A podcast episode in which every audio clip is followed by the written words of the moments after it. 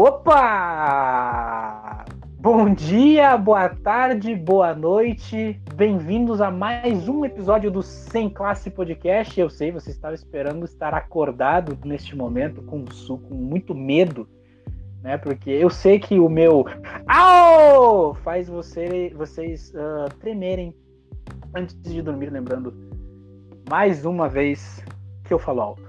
Mas enfim, estamos aqui mais uma vez no episódio, uh, segundo episódio da semana. Uh, estamos aqui depois de ter falado sobre o episódio da SCP. Inclusive, eu gostaria de agradecer uh, quem assistiu, a pessoa que comentou e corrigiu o Gerson, né? Virou uma grande piada. E caso vocês não, não tenham entendido as risadas do episódio anterior, vocês nunca vão entender. É isso aí. Mas enfim, estamos aqui para falar sobre um assunto bastante sério, assim. Uh, é a maior preocupação do, do jovem, do jovem adulto também, que é sobre a educação brasileira e a maneira que ele, a, educação em si brasileira acaba nos direcionando para o mercado de trabalho. A gente gostaria de questionar muito isso, porque nós, né, eu, Henrique e Gerson, que estamos aqui para falar, a gente passa, a gente passou e ainda passa por essas preocupações de o que vai fazer quando terminar a escola. A gente já terminou, mas a pergunta, ela é sempre frequente, né? Porque... Eu ouvi um amém, irmãos. amém. Escreva um amém nos comentários aí, pra você se está se sentindo desse jeito, meio perdido. Mas a gente queria falar sobre isso porque o jeito que a gente, que a gente passou né, nesses anos da escola mais, uh, mais focando no ensino médio, porque o ensino médio começa o, a corrida para passar, uh, a gente termina com muitas dúvidas do que vai fazer, de como vai ser daqui para frente, porque a rotina ela acaba, né? O seu, o seu ser, sua obrigação de estudar, aparentemente entre aspas, acaba, né? E você se vê meio que num, num fogo cruzado, você não sabe o que fazer. Né? E eu gostaria de falar com vocês, né, Gerson e Henrique, sobre o que vocês acham, as suas experiências, seja da pré-escola até o terceiro ano, o que foi a, o momento mais que vocês acham que foi desnecessário na educação que vocês tiveram ao decorrer da vida de vocês? O que foi que vocês acham que foi meio cara, isso é isso está sendo um peso a mais e não está me ajudando a crescer como uma pessoa? Mas, é, tipo, não sei se eu, uh, se isso responde, perguntou, mas eu estudei, uh, como vocês dois aqui sabem, mas eu acho que o público não sabe aí está escutando. Eu estudei em uma escola particular com bolsa integral. Eu não paguei nada lá, estudei lá normal. E eu estudei a minha vida da, da, primeira série ao terceiro ano do ensino médio, eu estudei nessa escola. Uh, todo esse tempo com bolsa. E uh, um negócio que, eu, a gente começou a escutar bastante, eu e o pessoal da minha turma e o outro pessoal da outra turma, a gente escutava muito falando que a gente era o futuro da escola, que a gente ia ajudar a escola nisso, naquilo e não sei o que, que a gente era o futuro do país, então a gente tinha que fazer, tinha que se esforçar, tinha que não sei o que. Então era um peso meio desnecessário, assim, que eles atribuíam a gente, principalmente que, tipo, por a escola fazer parte de uma rede, assim, bem grande de escolas, uh, tem uma prova que é feito uh, para ver uh, o nível tipo, que a escola consegue estar. Tá. É sempre feito, tu faz essa prova no quinto ano e depois no nono ano, agora, né? Antes era no oitavo, agora no nono, e no terceiro ano do ensino médio. Para avaliar o, que, o quanto que tu conseguiu aprender e assim fazer um ranking das escolas, para ver, tipo, ó, nessa daqui, essa escola aqui foi melhor nisso. Uh, daí a nossa a escola que eu estudei, ela sempre ficava meio abaixo e daí eles ficavam sempre falando para nós, para minha turma e para outra lá, que a gente que ia levantar a escola no ranking, que não sei o que, isso e aquilo. A gente realmente conseguiu fazer, mas era muito uma cobrança muito grande que tinha na gente. E a minha turma, por ela ser. Tipo, a gente era mais, mais novos, assim, mas a gente era a melhor turma da escola. Então sempre teve uma cobrança muito grande também na minha turma em si. E daí depois a gente chegou no terceiro ano, uh, tacando foda-se. Então, tipo, uh, principalmente no terceiro ano, foi um ano assim meio difícil em relação à minha turma com a coordenação da escola. Por ter esse negócio de, tipo, a gente ter sido já a melhor turma e agora ser uma das piores em questão de comportamento. Porque em questão de nota a gente não mudou muito. Mas todo mundo começou a cagar muito, principalmente o pessoal que antes uh, era dito, por, entre aspas, os nerds, estavam que nem tava todo mundo no mesmo bar, todo mundo cagando, querendo sair logo da escola. Então, uh, não sei se respondeu a tua pergunta, Igor, mas tipo, a minha escola sempre teve muito essa questão do, da cobrança um pouco a mais em outras questões.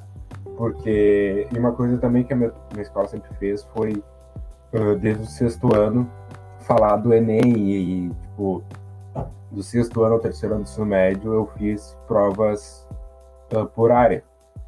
Então, é uma coisa que eu já estava habituado a fazer, mas que desde o sexto ano, assim, os professores já falavam de Enem e disso, já pegavam questões adaptadas, questões de, do Enem e de outros vestibulares, usavam nas provas ali para a gente fazer.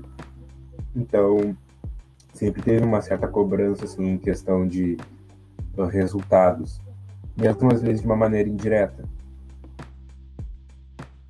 Não, realmente, uh a sua. A, responde bastante um pedaço da pergunta, assim, não apenas isso, eu acho que tu até adiciona um pouco que é a visão do que a gente tem que. a gente queria debater, né? Porque essa corrida contra o tempo, ela.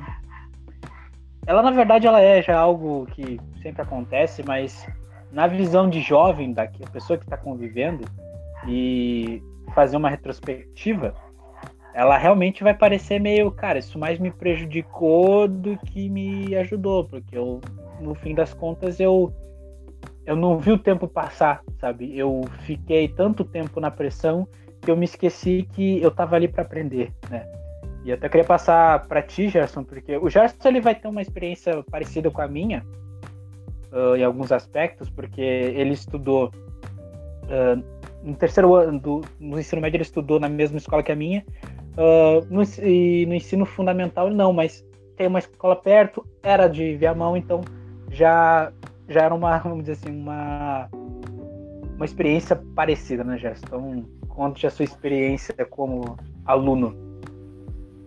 Queria primeiro agradecer ao Lucas, porque ótimo feedback. E o ponto é que eu, eu sempre fui uma pessoa que, tipo, gostei de tirar notas altas. Tanto que quando eu cheguei em Viamão, só tinha uma nota baixa no meu histórico. E é uma coisa que até hoje me grava, que é... Depende da pessoa, mas... Para quem sempre tira notas baixas, a, no, a, a nota alta, a nota baixa vai ser sempre a que ele vai lembrar mais. Então, infelizmente, sempre tá esse 59 na minha vida pensando, nossa, por que, que eu fui cair doente logo no dia da prova. Mas o. Hoje em dia eu uso 59, cara, até que não é tão ruim assim. É, tá, na, tá acima da média. Pois é. Mas o. Aí eu lembro que quando eu cheguei em Viamão, 20 sendo 20, né?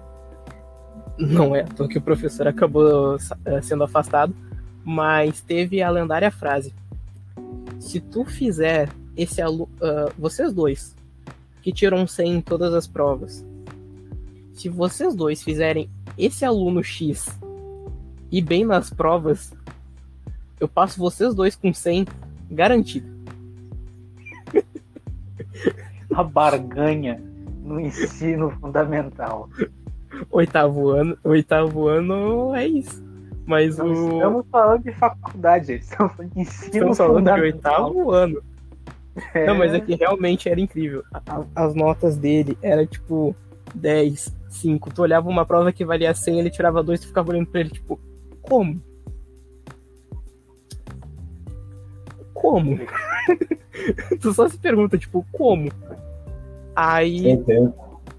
foi. Eu, o sistema de, de notas na minha escola era diferente, mas teve alunos que eu já vi, colegas meus, zerando prova. Nossa. Eu, eu nunca zerei, mas já cheguei perto. É quando as O pessoas sis- zeravam na minha, na minha escola, elas simplesmente só não falavam sobre o que aconteceu na prova. Então o silêncio já dizia tudo. Ah, não, a minha, às vezes o cara falava. É porque eram uns caras que tipo, já estavam acostumados a tirar nota baixa. Eles, tipo, mano, zerei a prova aqui mesmo. Nem dói mais. É? Meu, no ensino médio, tipo, por exemplo, as provas valiam três. As provas de por disciplina. Elas valiam três pontos. E daí, tipo, tu tirar um e cinco na prova, já é tipo, meu, tá safe, tô, tô bem. Porque daí tu, se tu tirar um e cinco nas outras ali, então tá de boas. Mas se tu tirou menos de um e cinco, aí fodeu. Então, tipo, tu tirar metade da nota da prova, 1 e 5 era abaixo da média. A média era 2 e 1. Ah, e, tipo, meu, tirei 1 e 5, meu, tá safe. Tirei 1 e 9.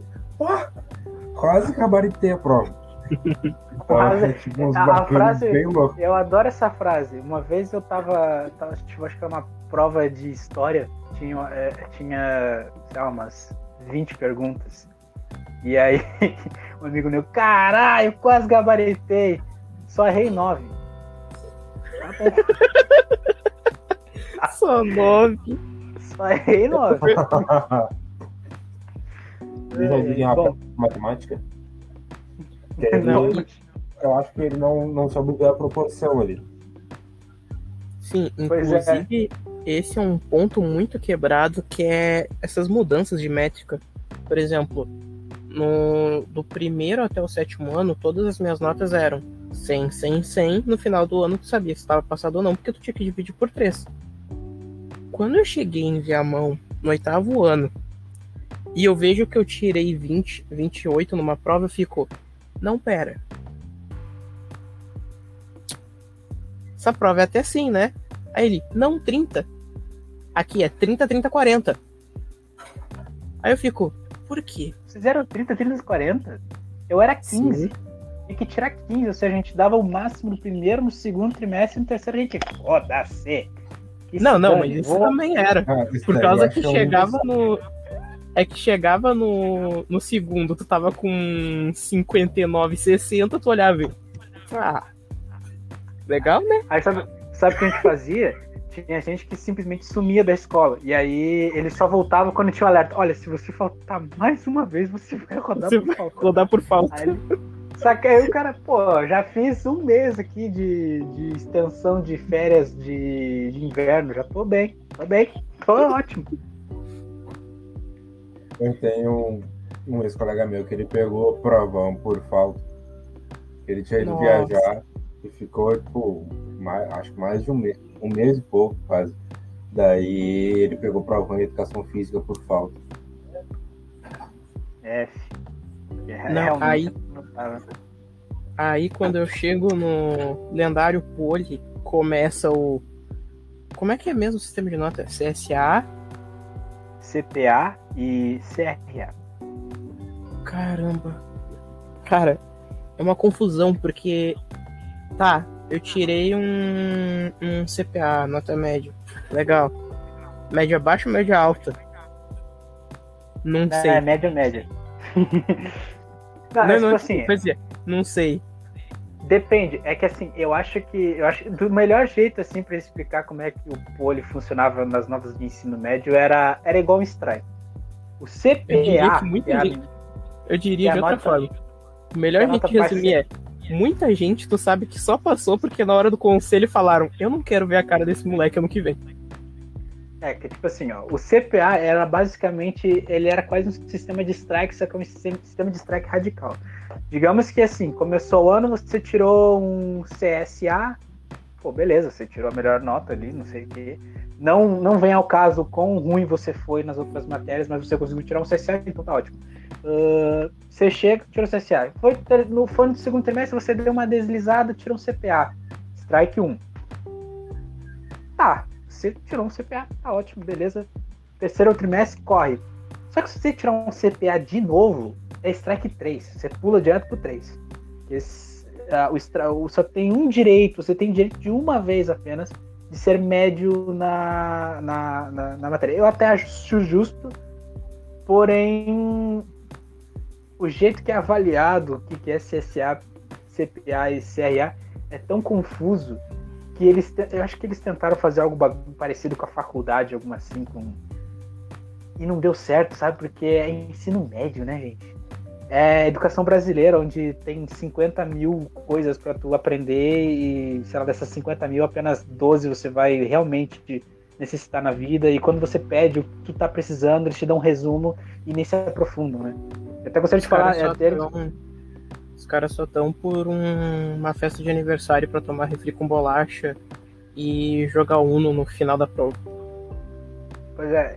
É, isso é interessante porque assim, o meu testemunho do ensino médio é idêntico ao do Gerson. Né? O Gerson pode até falar como é que foi o dele, mas não muda muita coisa na minha.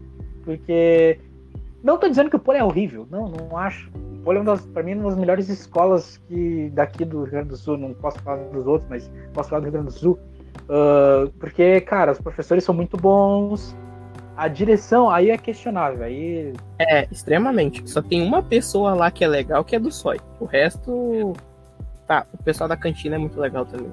O pessoal eu da até, até é bom É, só a direção mesmo que eu tenho. que eu tenho eu já problema. Até boto meia culpa porque eu votei nessa direção, mas na época era isso ou a, a mesma coisa e a mesma coisa não era muito boa, muito boa. Então a gente teve que mudar. Mas enfim, eu não vou ficar me defendendo aqui, porque, porra, vai ficar que nem aqueles malucos que votaram no Bolsonaro e ficam fazendo um vídeo de uma hora dizendo por que, que votou no Bolsonaro. E agora se arrependeu. Mas enfim, continuando a, a história.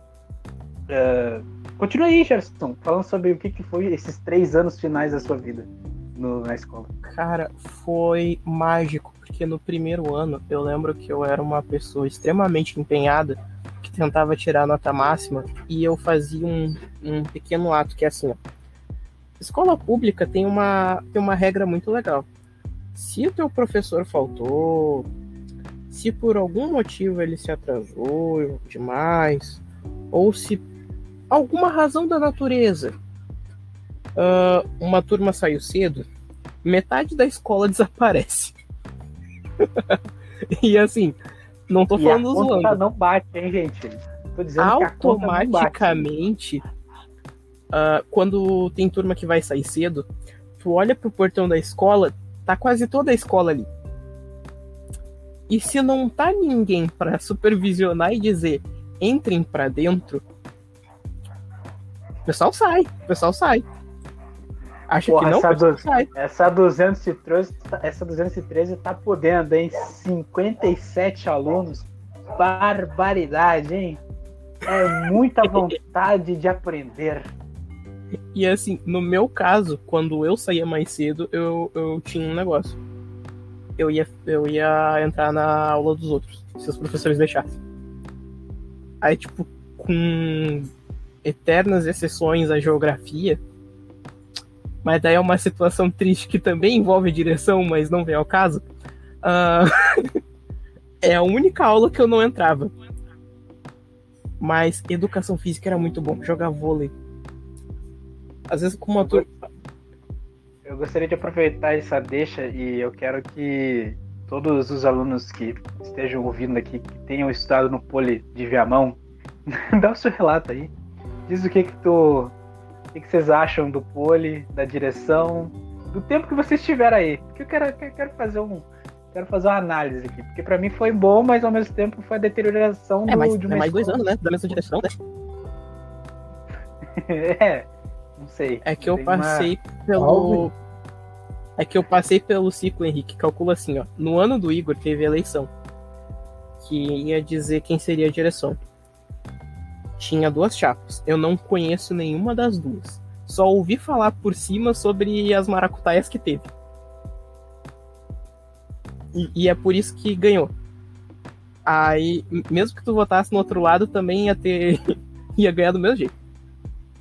Ah, Aí, é, mas não tem normal no Brasil. Eu vivi, uhum. eu vivi a época de eleição, eu te digo um negócio.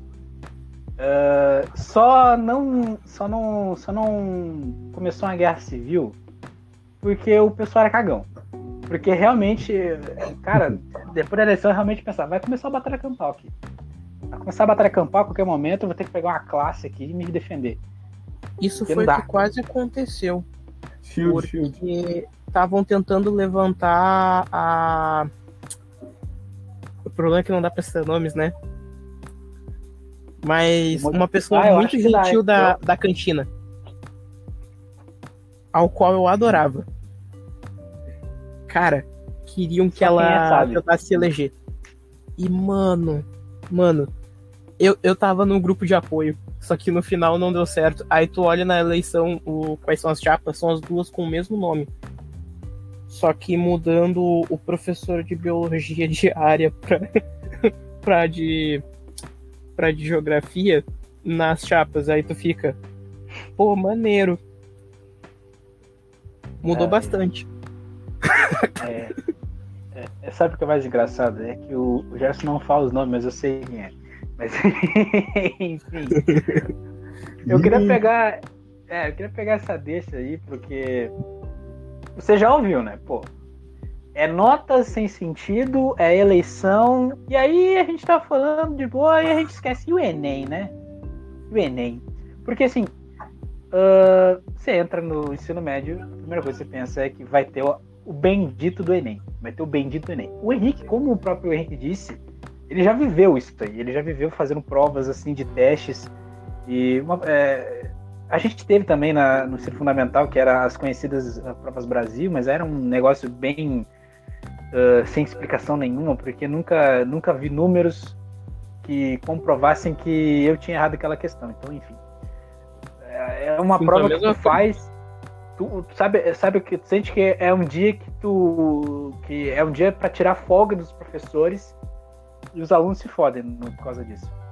Mas na questão do Enem, é, até gostaria de perguntar para vocês se, se sentiram uh, algum direcionamento da, tipo assim, vocês sentiram que a, a sua vida escolar ela dependeu deste momento? Porque às vezes eu sinto que tudo que eu fiz, uh, sei lá, do da oitava até terceiro ano, tudo ele foi por causa do Enem. Ele não foi porque eu precisei aprender alguma coisa na vida. Claro, teve, tem suas coisas muito importantes, mas muito delas uh, parece que se resumem a fazer uma prova que vai definir o seu futuro como um universitário, vamos dizer assim. Às vezes eu tenho o sentimento que a escola ela não serve para às vezes para isso, né? Ela, ela não serve para te ensinar alguma coisa muito importante, sim para te ensinar passando uma prova. E dessa prova você vai aprender outras coisas e talvez você vá usar na vida, né? Cara, eu, eu em alguns casos sim concordo isso que, tu falou. Tem raras exceções de escolas que uh, vão, mais a fundo em outras questões, né? principalmente na questão, por exemplo, humana. Mas, no geral, eu acho que boa parte das escolas brasileiras, né? A gente consegue falar mais específicos a que a gente estudou, né? Mas uh, já dá para ter mais ou menos uma noção, porque uh, vocês dois estudaram numa uh, escola pública. Eu tive o, o privilégio de conseguir estudar numa escola particular com bolsa, mas se tu for ver a ideia geral das, das de ambas, assim, era tipo te preparar para Enem, te preparar para fazer essa prova, né?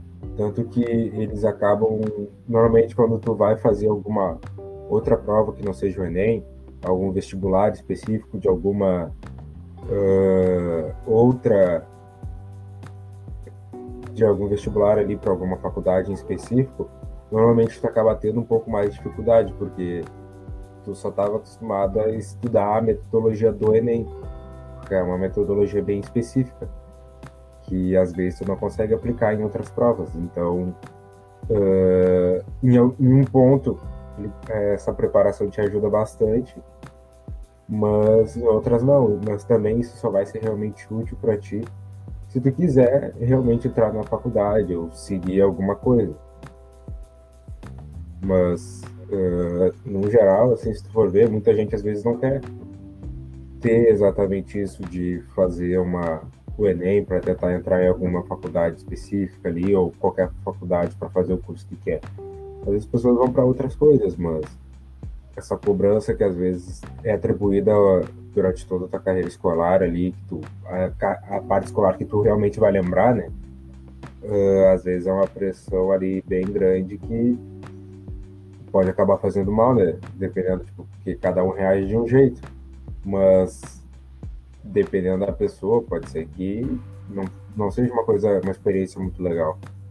Sim, pode ser que funcione, né? Sim. Sim.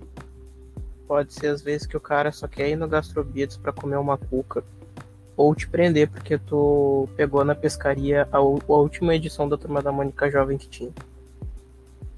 Bem específica essa, essa história. Gostaria é. depois de saber de onde vem essa história. Mas assim, já, já praticamente resumindo o que é o Enem, é porque assim, o Enem, ele. Você faz, ok? Você torce para que você tenha ido bem. O primeiro você torce para ter chegado no horário. Depois você torce ter lembrado de ter trazido a caneta certa. Depois você tem que lembrar que você botou em mudo o celular. Depois você tem que lembrar de sair do de sair da escola e lembrar que teu celular tá debaixo da mesa, tá? Não, tem que lembrar. Outro ponto. Tu tem que lembrar se tu colocou a caneta no bolso, na mão, ou se tu foi burro e esqueceu dentro do saquinho, aí vai ter que pedir para tirar o lacre para refazer depois. Ah, e outra coisa, você é tem que lembrar. Você tem que lembrar que você, seu idiota, você foi lá e colocou, você quer para fazer a prova de inglês, mas você fez a prova de espanhol e de inglês. E na hora de colocar na hora de colocar o, a marca, a, a, né, a, a, caixa de a, a cartinha de resposta, você tem que colocar só as respostas da disciplina que tu escolheu no colégio, tá? Seu, seu animal. Não é pra botar a resposta de espanhol no inglês, tá? Eu fiz isso. Eu acho que essa mensagem tá sendo bem específica para alguém. Também é, acho. Uma pessoa que tá falando.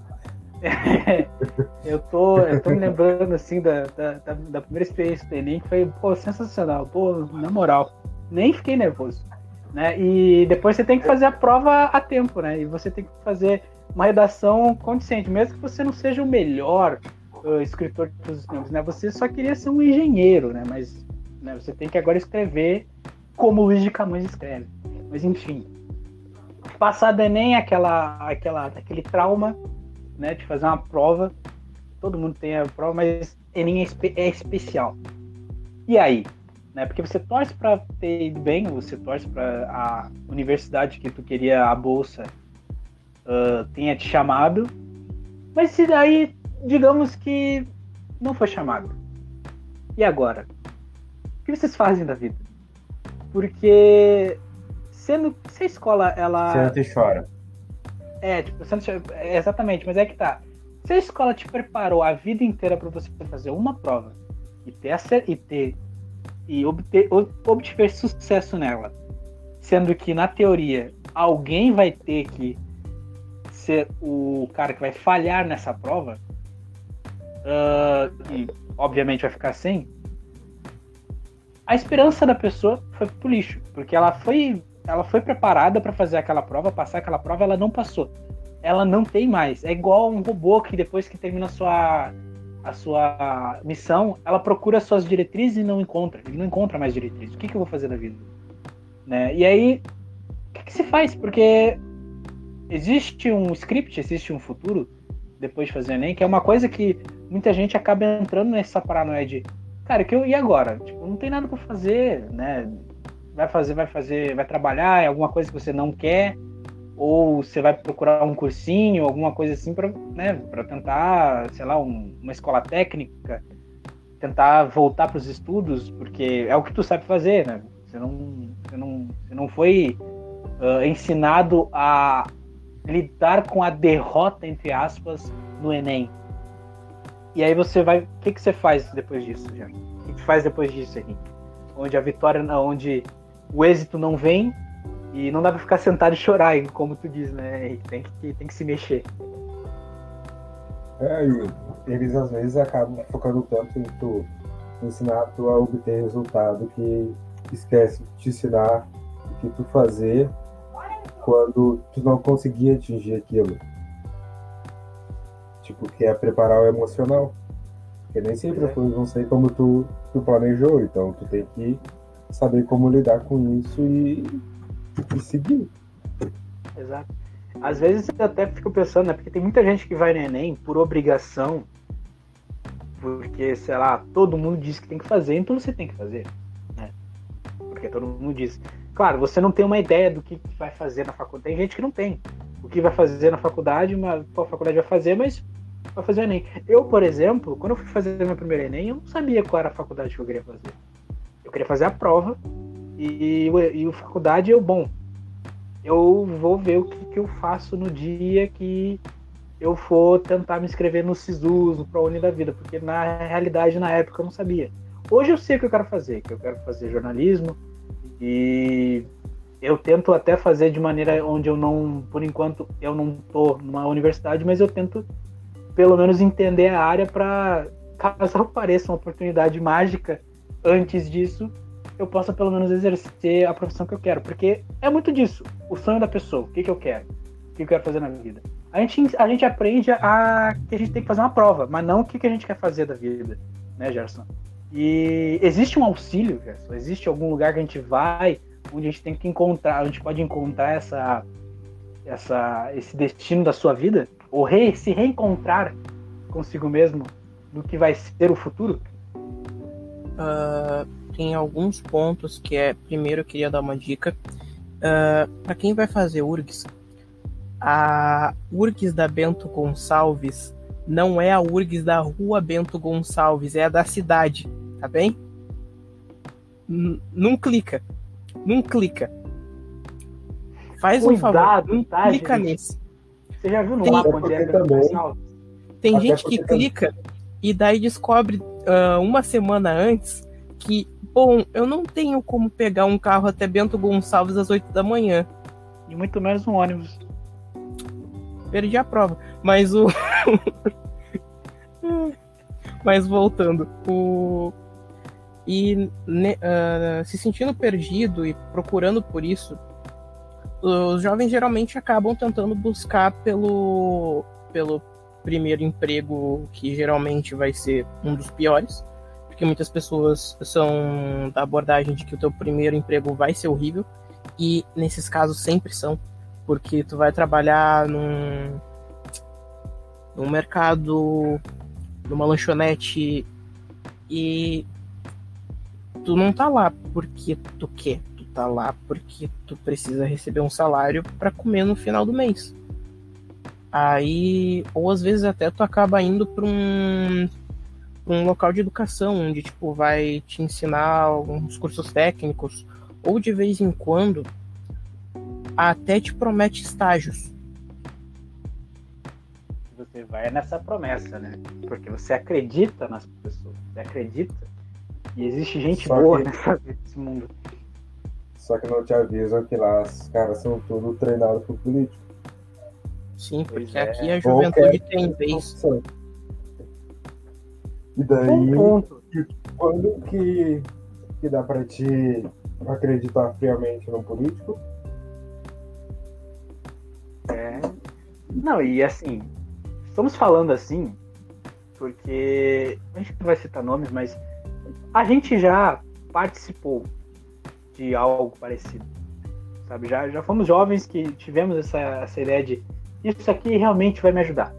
Não estou dizendo que não nos ajudou, nos ajudou bastante, uh, na questão do se autoconhecer, entender como é que as coisas funcionam em certas partes mais humanas, uh, ter mais confiança no, no que é o nosso interesse, porque é aquilo, cara, tu termina a escola, você não você não teve muito tempo para pensar o que, que você queria fazer na vida. E muitos desses lugares, assim, esses centros onde te ajudam, eles te lembram que, cara, você tinha uma época, um tempo da sua vida você teve um sonho. Claro, esse sonho talvez tenha sido guiado pelo seu pai ou pela sua mãe, ou porque você viu na TV, mas esse sonho existiu. Só que agora você é grande, você precisa ter um novo sonho. E aí você se redescobre, porque tu volta a, a, a entender o que é, por exemplo, o que é o Igor, né? o que, que ele quer, o que, que eu quero, o que, que, o que, que o Igor gostaria de fazer. Tô falando em terceira pessoa, mas não porque eu sou um arrogante, mas sim para deixar um pouco mais, uh, mais claro que, que eu queria falar para vocês. Mas é, é, nesse quesito, é isso que você precisa aprender uh, para para continuar a vida. Você precisa aprender o que você quer fazer na vida. Não, não, simplesmente a, a ideia de pegar o primeiro emprego, como o Gerson disse, de temos que ganhar dinheiro aqui e agora e não importa como. É interessante porque, cara, em, situações você não tem esse privilégio. Mas o problema é esse, o privilégio, o não ter privilégio não significa que você não possa tentar, né? Tudo bem, tá muito longe de eu ser jornalista, mas não significa que eu não possa tentar ser um jornalista, entendeu?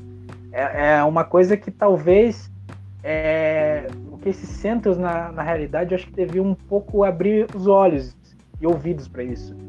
Que cada um tem um sonho, cada um tem um objetivo. E tentar fazer com que ele acredite que primeiro você tem que fazer um negócio que não tem nada a ver com aquilo que você quer para depois fazer, talvez não funcione, sabe? Porque você vai muito com o sonho de, cara, eu vou ser um gamer, meu, vou fazer o um curso aqui para ser gamer. Mas no fim, ou o curso não tem, ou o curso acabou, ou o curso não tem aquilo que tu queria. Você continua querendo ser gamer. Mas aí você troca de disciplina, você vai para outra, você vai para ser assinar administrativo, você pensa, não é tão ruim assim, né? O Brasil inteiro faz administração, né? Deve ser bom, né? E aí vai lá e faz, e na verdade você descobre que você tá parecendo que tá se preparando para trabalhar no supermercado. E aí você volta para a roda. Você volta para aquilo de, ué, mas peraí, eu não tava aqui para me redescobrir, para tentar descobrir o que eu quero fazer na minha vida. Porque eu voltei, eu vou ali para ter a resposta de você precisa de um emprego aqui agora e não os seus sonhos, né? Você é guiado para fazer o imediato. É o imediatismo que importa, não o longo prazo. Não importa o que tu quer, e sim o que importa é a mascada. Né? Claro, é importante o dinheiro, mas não adianta ter muito dinheiro trabalhando em uma área e chega um ponto da minha vida onde eu penso, cara, eu não conquistei nada. Porque eu não fiz nada que eu fiz. Porque eu corri atrás do dinheiro, eu não corri atrás do que eu queria. E até gostaria de perguntar para vocês, Gerson e Henrique, vocês têm alguma, alguma dica para esse, esse pessoal que está agora nesse exato momento com essas perguntas de o que, que eu vou fazer, né? Porque, tipo, o mundo está conspirando para aquilo que eu não quero fazer, mas eu, eu queria tentar mais uma vez, vamos dizer assim, né? Essa seria a frase da pessoa. Eu queria tentar mais uma vez aquilo que eu tanto sonho. E o mundo inteiro diz que não é fácil, vamos dizer assim. Qual seria a dica para essa pessoa que se sente sozinha, vamos dizer assim? Eu diria que os seis meses, assim, principalmente uh, do final do terceiro, é muito pesado, porque geralmente é quando começa as cobranças, o você tem que passar, uh, talvez você seja o primeiro formado da família ou segundo, ou talvez você seja o único que não é, é sempre acaba tendo essas pequenas cobranças e é não ficar pensando muito nisso, porque tipo, tudo bem que eles querem, mas se é o teu sonho, segue ele. Tudo bem que talvez um dia tu se quebre, mas é para isso que servem as pernas. Tu se levanta, segue em frente e vai até que um dia tu consegue quase que eu entendi de outro jeito. Que o que que houve? Não, tu falou, ah, daí tu se quebra, mas é pra isso que servem as pernas. Tipo, as pernas servem pra serem quebradas. Meu Deus. É, eu, eu acho que talvez seria mais, tipo assim, as escolhas, né? Porque é exatamente isso, né, Henrique? Tipo, cara, você escolheu isso. Se tu não conseguiu, a culpa é sua, ok, a culpa é sua, beleza, mas você é melhor você lidar com os seus problemas do que lidar com decepções dos outros, vamos dizer assim, porque ah. é claro, a gente vive muito, a gente vive com espelhos, a gente é o espelho do seu pai, da sua mãe ou de alguém que tu queria muito se espelhar e tu acaba se apegando naquilo. Você se esquece de que o Henrique, ele na verdade não queria isso. Ele queria fazer outra coisa, mas ele continua sendo espelho. Não estou dizendo que essa é a situação do Henrique, mas sim que ela é a situação de muitas pessoas. É, muitos médicos hoje em dia talvez chegam chega na hora de dormir e se lembra de eu queria ter sido jogador de futebol. Eu não consegui. Mas aí que tá. Você não conseguiu porque será ruim ou porque você tentou? Você não você tentou e não conseguiu? Porque tem muita gente tipo, que ouve você é ruim e não tenta, né?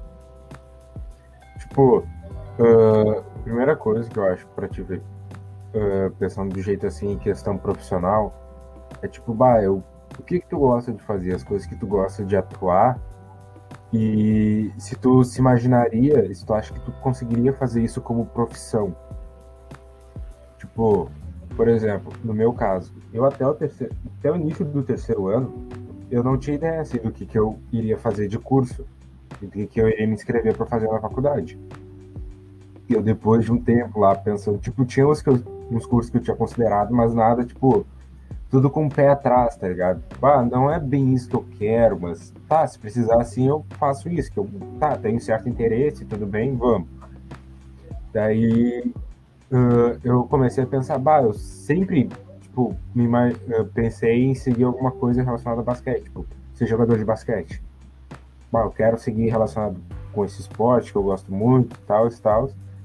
Mas, tipo, tá, não consegui, tudo bem, mas eu ainda posso seguir relacionado com esse esporte, sendo um técnico, um professor ou uh, dar aula de educação física em uma escola e apresentar diversos esportes e um desses esportes ainda vai ser o basquete. Então, tipo, é uma forma do que de uma coisa que eu me que eu queria, já tinha pensado várias vezes em seguir relacionado e eu achei uma profissão em que eu conseguisse manter o contato com isso e além de ter também outras questões ali que se encaixavam em coisas que eu gostava e que eu me sentia mais confortável uh, em relação a essa profissão. Então eu acabei optando por essa. Mas, tipo, às vezes tu é, sempre tem aquele negócio da família, não, tu tem que ser um engenheiro, um médico ou um doutor. Se tu não for isso, não é profissão, não sei o quê. Sendo que, tipo, não, meu, tu vê, vai ver o que tu se imagina fazendo, uma coisa que tu gosta de fazer. E se tu acha que tu teria algum tipo de. Se tu se sentiria bem, se tu se imagina atuando em alguma coisa relacionada àquilo. Tipo, tu gosta de, de muito de videogame e trabalhar nisso. Meu, tu pode fazer alguma coisa na área de, de design de games, programação. Uh, tu pode ver alguma coisa na área ali de, de mais focada na área de informática ali, para fazer alguma coisa, tipo, entender sobre as peças, uh, para montar sistemas. Então, tipo, tem várias coisas que tu poderia fazer. Eu gosto de videogame, mas eu não preciso virar um gamer profissional. Eu posso fazer alguma outra coisa que eu vou continuar relacionado ao mundo dos games, uh, fazendo outras coisas. Então, tipo, tem várias possibilidades de tu fazer, continuar relacionado com aquilo que tu quer fazer, que tu gostou muito de fazer, gosta muito de fazer e tu acha que conseguiria fazer aquilo como profissão. Não precisa ser a, a tua como é que o teu filtro de profissão é ser uh, o salário. Não, porque tipo às vezes, por mais que o salário seja alto, tu não vai se sentir tão bem assim fazendo aquilo. Tipo, tu vai virar um adulto infeliz. Porque tu não vai sentir aquele prazer de acordar de manhã e fazer aquilo que, que tipo, bah, bah, hoje eu vou lá, hoje eu tenho que programar uh, X uh, sistemas. Eu sei que eu vou ficar, tipo, umas oito horas sentado lá, escrevendo os códigos e errando o código e tendo que fazer de novo, mas, tipo, eu gosto muito de fazer isso. Tipo, uh, ou até mesmo, por exemplo, ser um médico. Bah, eu, hoje eu sei que eu vou, vou ir para o meu trabalho lá e vou conseguir ajudar várias pessoas, dar várias respostas para elas sobre o que, que elas estão sentindo.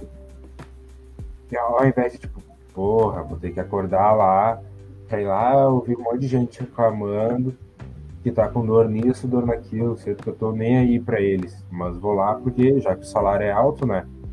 Então, tipo, tu acaba fazendo o teu trabalho de qualquer jeito, porque daí tu talvez não consiga ter tirar todo o teu potencial que tu conseguiria tirar desse trabalho se tu realmente tivesse interesse nele. Então, tipo, é sempre bom tu procurar alguma coisa que tu sabe que tu vai sentir um certo prazer. Então, por mais que às vezes não é algo que, tipo, realmente tu ama, mas é alguma coisa que, tipo, bah, meu, eu acho isso interessante, eu acho que iria gostar de fazer isso. Tipo, por exemplo, eu já considerei fazer alguma coisa na área de, de informática. Tipo, eu tenho dificuldade pra caralho em matemática e nessa área mais de exatas, tem, mas, tipo, é uma coisa que começou a me atrair bastante. Assim, então é uma coisa que eu comecei a considerar. Uh, então, tipo, eu acho que seria mais ou menos isso. Uh, é o meu conselho, assim, tipo, identificar o que que tu acho que tu sentiria um certo prazer fazendo e se conhecer antes de tu definir um objetivo, além de tipo, uma coisa que muitos professores meus falavam é uh, se tu fizer a faculdade de educação física, tu não precisa trabalhar exclusivamente nisso. Tu pode depois ir fazer uma outra faculdade de um outro curso, uma coisa que tu realmente gosta. Que tu vai querer fazer por prazer. Primeiro tu vai, alguma coisa que tu conseguiria fazer de boas ali, com um interesse, para depois tu realmente fazer uma coisa que tu gosta demais, assim, que tu faria por prazer mesmo. Então acho que é isso mais ou menos. Uh, Você... Um ponto que eu ia falar sobre os jogos que tu estava dizendo é que assim tem dois pontos. Que um é cuidado com quando tu transforma um hobby em trabalho, porque tu assume uma postura completamente diferente sobre ele. Tu pode amar o jogo, mas depois de um tempo ele começa a ficar maçante porque é sempre a mesma coisa, sempre o mesmo. Então tem que ser uma coisa que tu goste muito e que tu saiba que tu não vai acabar passando a ter desgosto exato depois. É. E muita tu tem que é. entender, principalmente quando tu vai streamar, que as pessoas estão lá, principalmente em casos de stream, para te ver, para uh, não necessariamente o jogo. Então, assim, se tu for ruim numa partida, tu não precisa xingar as pessoas, porque as pessoas estavam ali para te ver, para zoar, para conversar contigo. Então, tu não precisa ser o pro player de alguns jogos Tetris. tu só precisa uh, saber que tá fazendo bem para as outras pessoas. E vice-versa. O entretenimento tá ali, cara. O que, que, tu, o que tu for fazer é entretenimento. Você é, o, você é a estrela do show. Não tem muito o que falar. E, cara, ah, sobre o que o Henrique falou, cara, eu concordo 100%. Gostaria até de lembrar que tem, cara, tem vários exemplos de pessoas que não. que estavam fazendo uma coisa, mas no fim das contas foi fazer outra e conseguiu encontrar o seu, seu jeito e porque amou.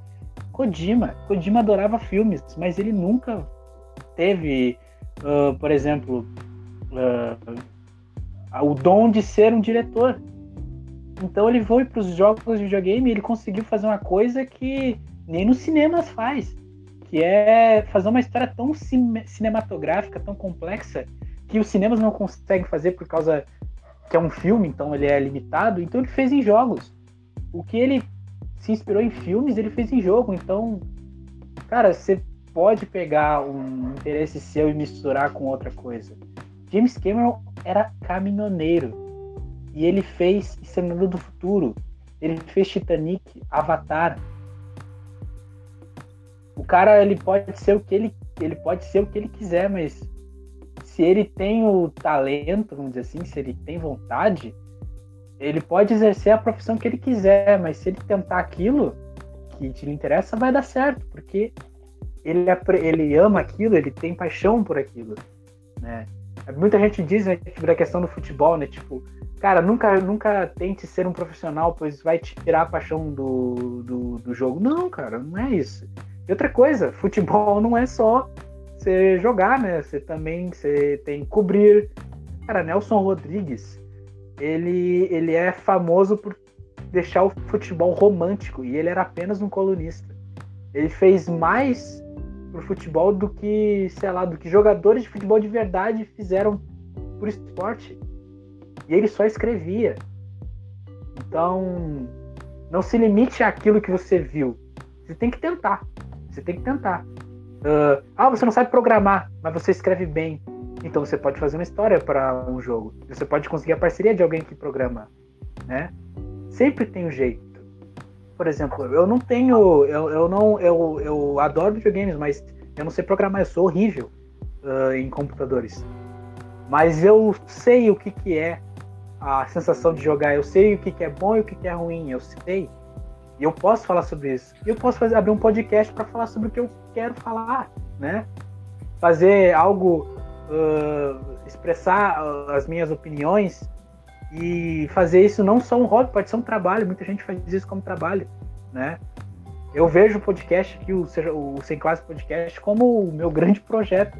E eu não sei se como vocês veem, uh, tu, Henrique Gerson, mas isso aqui é um exemplo do que eu, e não, não só eu, vocês, do potencial que a gente tem e que ninguém foi nos disse, vá lá fazer isso porque vai dar dinheiro. E sim porque, cara, a gente gosta disso. Né? Então, é diferente. Como vocês mesmo dizem, mesmo dizem, dizem uh, acabam falando, uh, quando você gosta, é diferente. É diferente. Você pode ficar meia hora lá editando, mas aquilo não vai te cansar, porque é muito melhor do que qualquer coisa que você já tentou na vida. Tipo, um negócio que daí, daquilo que o Gerson falou ali, de não tornar teu hobby uma profissão e não misturar isso, porque pode ser que perca a magia. Uh, eu tenho meu melhor amigo ali, ele também, ele gosta, ele tá sempre pesquisando e vendo coisas relacionadas a academia e coisas relacionadas à educação física. Uma coisa que ele se interessa muito, eu falei pra ele, meu, por que tu não faz educação física? Por que tu não vai pra, pra essa área? Ele falou, não, é que eu vejo isso mais como um hobby. Uma coisa que eu, que eu gosto, que eu me interesso de fazer, mas por diversão só. Eu não consigo me imaginar. Eu acho que eu não conseguiria exercer isso como uma profissão. Que é bem isso que o Gerson falou, é tu saber separar isso. Tipo, tu pegar uma coisa que tu gosta e ver, tipo, bah, eu conseguiria uh, fazer isso uh, como uma profissão, como se fosse realmente meu trabalho, atribuir isso não como um hobby, uma coisa para eu fazer para relaxar, mas como uma obrigação, uma coisa que eu tenho que fazer. Então é tu saber entender isso. Pode falar, Gerson. Cara, eu conheço caso igual isso aqui de história. conheço um amigo que assim, ó, ele te dá, às vezes tu nem pergunta, mas ele te dá uma aula de história que tu fica, caramba, já pensou em transformar isso numa num trabalho, tipo Aí ele Não, eu prefiro o inglês.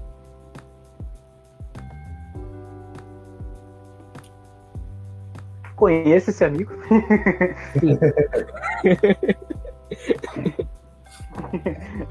ai, ai. Bom, uh... é, tipo, eu também me interesso, eu me interesso bastante por história e durante um tempo eu considerei uh, trabalhar em alguma coisa relacionada a isso, mas quando eu fui pesquisar sobre as áreas de atuação, nenhuma delas assim tipo me atraiu muito. Uh, mas não quer dizer que depois no futuro eu faça simplesmente o curso por prazer, por tipo ir lá aprender mais sobre todas as questões históricas, mas como uma forma assim de uma coisa que eu gosto, não que uma coisa que eu vou precisar exercer como profissão. Tipo, vou lá, aprendo mais sobre um bagulho que realmente tem interesse. Exato. É que nem o pessoal que reclama da ciência, mas tipo, cara, ciência é divertido. Cara, estudar coisas da ciência é divertido. Você não precisa não, ser o crânio. É, é muito triste, só não quero. Eu, eu, tipo, eu, é, é, aquele negócio físico é triste, só não é legal fazer conta. É, exatamente. Tipo, física é uma coisa muito interessante. Eu, era uma das matérias que eu gostava bastante, assim, na escola. Na verdade, eu tenho uma teoria diferente. Diga. Física e química são as minhas matérias prediletas até colocar letra no meio da, dos números. É, não, eu também adoro português, cara, mas a crase não dá. Não dá. ano, eno, hino. Ah, não. Por quê? Por que, que tem que ter três ou quatro porquês? Quatro me porquês. expliquem. É, não, me explique. Eu, até hoje eu não sei. Quer fazer o quê, né? A gente tem que se aceitar. Às vezes, tem também muito desse negócio, né? Que a gente esqueceu de falar aqui. Cada um tem seu, seu limite, cada um tem que entender do que, que, do que, que pode e não pode, né? Não adianta dizer, Sim. você vai ser um astronauta. E é isso. Se você botar na cabeça que é o teu sonho, você precisa daquilo, virou obsessão e é como exatamente vocês disseram. Não é mais hobby. É um objetivo de vida. E quando você conquistar, você vai ver que você só é um astronauta. Não, sei lá, as ruas não foram pavimentadas de ouro porque você virou astronauta. Você continua sendo só um cara que agora sabe muita coisa sobre física e, astro e astronomia. Você é só mais um astronauta, tá? É, é uma profissão. legal também. sobre isso. É. Mano, mas acho que era isso que a gente tinha pra hoje, né? Te filosofou bastante aqui no final. Mas. Filosofou. Uh, acho que tenham, espero que tenham gostado. Tenham pensado, considerado algumas coisas, não sei. Acho que, espero que a gente tenha conseguido fazer tu pensar um pouco. E qualquer coisa põe aí nos comentários aí do YouTube o que, que tu pensou, as coisas que tu considerou, se tu concorda, discorda com alguma coisa que a gente ou, falou. E ou você odeia a gente, só não xinga, por favor. É, ou se a gente falou alguma merda, alguma coisa assim que tu não concorda muito, deixa ali a tua opinião. Que é sempre interessante, assim, ouvir opiniões que divergem das nossas. O São... espaço dos nossos comentários tem tamanho de um PCC, tá? É só vocês começarem a botar a mão na massa. Se é, vocês tipo... acham que tem que contar os casos de professores que aconteceram na escola, só que sem citar nomes, ou fisiologia e coisas do tipo. E Jefferson, Estamos dá. Aí, dá segurada que você vai proibidão. SCP proibidão. Uh, eu gostaria só de deixar uma última fala, que assim, cara, se, você, se tu não aprende, se tu ainda não uh, descobriu o que quer fazer, não tem problema. A vida é, realmente é horrível às vezes. É uma merda ser, ser um ser vivo no, no planeta Terra. Mas um dia a gente encontra. E não importa se foi, se é, não é grandioso quanto todo mundo pensava, o que tu achou que ia ser. Se tu gostou, cara, não, não hesita. Tenta. Sempre tenta. E não tem problema se até agora você não conseguiu achar o negócio. Sempre dá para sonhar. E tentar é só mais uma ferramenta disso. Então, se inscreve, curta, no, curta uh, o, o, vídeo, comenta como você já, a gente já falou. Uh, segue a gente no Instagram, daqui a pouco a gente vai ter conteúdo lá né, sobre, as, sobre os episódios. Então fica ligado aí, novidades em breve que é o terceiro vídeo que eu falo sobre novidades em breve. E a novidade não chegou. Mas estamos aí, gente. Não desista da gente, a caminho. Um dia chega. É, quem sabe. Tá chegando. Calma que não é os Correios que tá com o nosso produto. Será? Fica aí essa dúvida. É o FedEx do, do Tom Hanks. Só quem, só quem assistiu o Náufrago sabe.